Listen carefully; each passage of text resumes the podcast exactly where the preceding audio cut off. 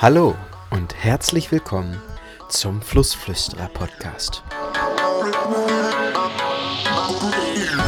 Der etwas anderen Weiterbildung zu allem, was irgendwie mit Wasser zu tun hat.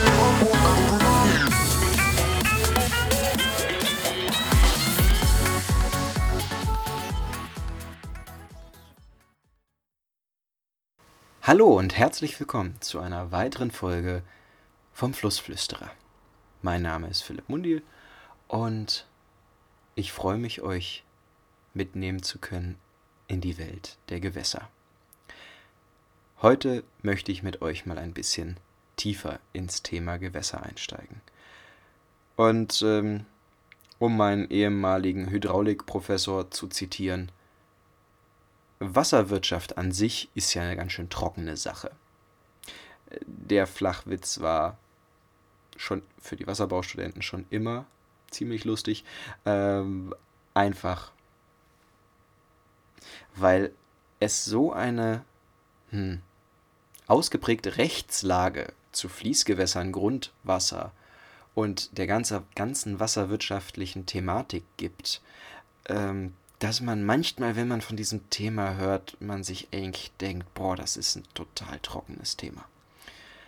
Und ich möchte heute mit euch einsteigen ein bisschen in die Wassergesetzmäßigkeit. Keine Sorge, nicht zu tief, keine Paragraphen, keine Gesetzesurteile, sondern Definition. Was ist eigentlich ein Gewässer? Was ein Gewässer ist, das definiert das sogenannte Wasserhaushaltsgesetz, kurz WHG genannt. Das ist ein Bundesgesetz, wo es im Paragraph 2 des WHG heißt, es gibt drei Arten von Gewässern: die oberirdischen Gewässer, die Küstengewässer und das Grundwasser. Wenn ich also von Flüssen und von Bächen spreche, vielleicht auch von Seen, dann meine ich oberflächliche Gewässer, äh, oberirdische Gewässer. Und da heißt es hier im Paragraph 3 Absatz 1 Punkt 1 oberirdische Gewässer sind ständig oder zeitweilig in Betten fließende oder stehende oder aus Quellen wild abfließende Wässer. Kurz gesagt, jede Pfütze ist ein oberflächliches Gewässer. Jetzt schauen wir uns mal für meinen Fall, ich weiß ja nicht, von wo aus mir hier die Leute zuhören, ich kann nur für Niedersachsen sprechen, von meinen Aufgaben und von meinem Beruf her. Nehmen wir uns mal das Beispiel an Niedersachsen, denn wir haben Föderalismus, es gibt wieder von den Bundesgesetzen, Wasserhaushaltsgesetz, wieder Landesgesetze, was in diesem Fall bei uns das niedersächsische Wassergesetz ist. Dort heißt es im Absatz 1, äh, im Paragraphen 1, Absatz 1.1 einleitende Bestimmungen für dieses Gesetz. Ausgenommen von dem Paragraph 2 und 3 WHG sind Gräben wie Wege und Seitengräben an Straßen, welche nicht der Be- oder Entwässerung von mehreren Grundstücken dienen. Damit widerrufe ich meine Aussage von eben. Klingt jetzt vielleicht ein bisschen kompliziert, aber nehmen wir uns wieder das Beispiel. Es regnet, es bildet sich eine Pfütze auf meinem Grundstück dann ist das kein Gewässer nach Wasserhaushaltsgesetz, nach dem niedersächsischen Wassergesetz. Ich weiß nicht, ob es in anderen Bundesländern anders geregelt ist. Weil es nur auf einem Grundstück sich das Gewässer befindet und somit eine ent- oder bewässernde Funktion nur auf einem Grundstück stattfindet. Wenn ich allerdings einen Graben habe, der neben einer Straße führt um die Straße sozusagen zu entwässern. Es regnet und das Wasser fließt an der Seite in den Graben ab. Vielleicht sieht man, kennt ihr das, wenn ihr an der Straße mal drauf achtet und an der Seite so Gräben oder Mulden sind. Das ist auch nicht unbedingt ein Gewässer, wenn dort nicht dauerhaft Wasser abfließt. Wenn dort dauerhaft Wasser drin fließt, könnt ihr relativ sicher davon ausgehen, dass es mindestens ein Gewässer dritter Ordnung, wenn nicht sogar zweiter Ordnung ist. Was das ist, da komme ich gleich drauf. Jetzt gibt es nämlich nach niedersächsischem Wassergesetz Paragraph 38 die Gewässer erster Ordnung. Kurz zusammengefasst, es gibt in allen Bundesländern Gewässer erster und zweiter Ordnung. In manchen Bundesländern gibt es auch die Gewässer dritter Ordnung. Ein Gewässer erster Ordnung ist für Niedersachsen bezogen nach 38 NWG ein Gewässer von erheblicher Bedeutung für die Wasserwirtschaft. Zum Beispiel für die Binnenschifffahrt oder Wasserstraßen. In Niedersachsen die Ems, die Elbe, die Weser, die Aller zum Beispiel. Im Prinzip alle Gewässer, auf denen, hm, ich nenne es mal, gewerblich größerer Schiffsverkehr passieren kann. Dazu zählen unter anderem auch die größeren Kanäle. Auch das sind Gewässer erster Ordnung, auch wenn es künstliche Gewässer sind. Meistens, wenn ich von Flüssen und Bächen spreche, meine ich natürliche, naja, soweit sie noch natürlich sind, natürliche Gewässer, von der Natur entstanden.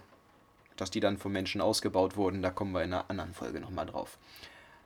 In diesem Fall zählt das aber bei Wasserstraßen unter anderem auch für Kanäle. Jetzt gibt es nach 39 die Gewässer zweiter Ordnung. Gewässer zweiter Ordnung sind, wie es im Gesetz heißt, wegen überörtlicher Bedeutung für das Einzugsgebiet des Unterhaltungsverbands in einem Verzeichnis geführt. Was heißt jetzt das? Also, zum einen ist es ein Gewässer mit überörtlicher Bedeutung. Man könnte also sagen, dass es, wenn es regnet und das Wasser abfließt und nicht versickert, sondern bei einem Starkregen oberflächlich abfließt und in Gräben fließt, dass wenn mehrere Gräben einige Gräben sogar zusammenfließen und die dann in einem großen Graben, in einem Fluss abfließen, ein gewisses Einzugsgebiet, eine große Fläche entwässern.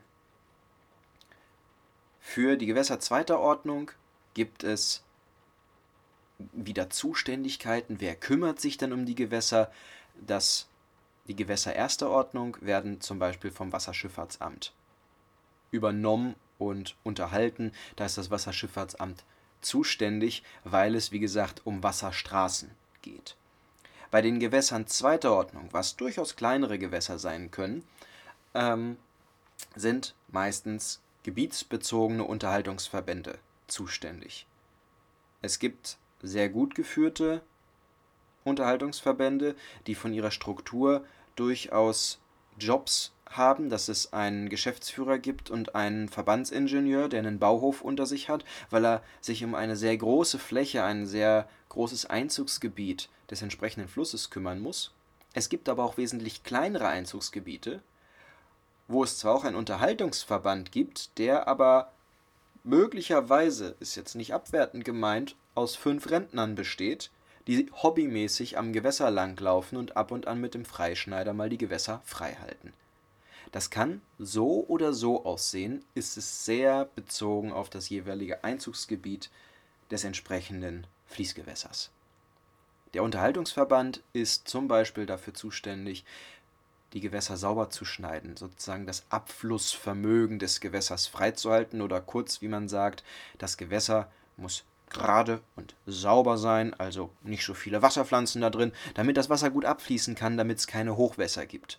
Das ist eine Regel, die schon sehr alt ist, auf Menschen bezogen, ähm, weil es früher in erster Linie wichtig war, das Wasser aus der Fläche wegzubekommen. Heute sieht man das in einigen Punkten ein bisschen anders. Aber das auch wieder ein Thema für eine andere Folge, nicht heute. Gewässer zweiter Ordnung sind also von einem Unterhaltungsverband in einem Verzeichnis geführt und gelistet und haben eine überörtliche Bedeutung für ein größeres Einzugsgebiet, für eine größere Fläche. So. Im Beispiel von Niedersachsen gibt es jetzt auch Gewässer dritter Ordnung. Das ist nach Paragraph 40 Niedersächsischem Wassergesetz geregelt und meint schlicht und ergreifend alle weiteren Gewässer, die vom Wasserhaushaltsgesetz als solches definiert sind. Das heißt, alle Gewässer, in denen dauerhaft oder auch nur zeitweise ein Wasserstrom abfließt oder Wasser drin steht. Das heißt, sämtliche Entwässerungsgräben, wenn ihr irgendwo mal durch ein Moorgebiet fahrt oder den, im Wald den kleinen Graben zwischendurch seht, der irgendwo Flächen entwässert, wenn dieser Graben durchaus mehrere hundert Meter lang ist, könnt ihr davon ausgehen, dass es verschiedene Grundstücke gibt, Flurstücke gibt, die an diesen Graben grenzen oder wo der Graben durchführt. Und sobald, theoretisch gesprochen, mehr als zwei Grundstücke ihr Regenwasser in diesen Graben leiten, ist es somit ein Gewässer dritter Ordnung. Es hat eine entwässernde Funktion dieser beiden Gewässer. Und da es nicht nur auf ein Grundstück bezogen ist, sondern aus einem Grundstück in ein weiteres hinausfließt, hat man mehrere Anlieger, die durch das Gewässer beeinflusst sein könnten. Damit ist es der Theorie nach ein Gewässer dritter Ordnung und als Fließgewässer nach dem Wassergesetz zu zählen. Das ist dann nachher wieder sehr wichtig, wenn es darum geht, was darf ich an einem Gewässer eigentlich tun? Darf ich da Wasser rausnehmen? Darf ich da Wasser reinleiten? Man darf nicht einfach so sich an Bach stellen und da Wasser reintun. Darf ich irgendwelche Stoffe am Gewässer lagern? die vielleicht das Gewässer oder die weiteren Flüsse oder die weiteren Grundstücke drunter gefährden. Ist der Graben groß genug, dass er überhaupt, wenn es regnet, das ganze Wasser, was dort ankommt, wegleiten kann? Oder ist er so zugewachsen und verlandet, dass es ein Hochwasser gibt, und zwar auf dem einen Grundstück, wo die Verlandung ist, vielleicht nicht unbedingt passiert, aber stromaufwärts das Grundstück mit unter Wasser steht und derjenige, der andere Grundstücksbesitzer dadurch einen Schaden hat. Alles Themen, um die sich gekümmert werden muss, die sehr viel Wert auf die Definition legen, ist es ein Gewässer und was für ein Gewässer ist es. Denn was für ein Gewässer es ist, sagt im Umkehrschluss direkt, wer ist gerade zuständig, wer hat die Verantwortung dafür zu übernehmen, dass die Sicherheit am Gewässer gewahrt bleibt. Jetzt gibt es verschiedene Gewässerbestandteile.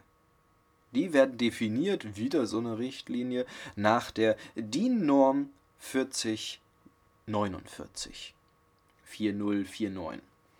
Diese besagt, ein Gewässer hat drei Bestandteile. Zum einen den Wasserkörper, zum anderen ein Gewässerbett und als drittes den Grundwasserleiter. Und ich entwickle mich in diesem Podcast ja auch ein bisschen weiter.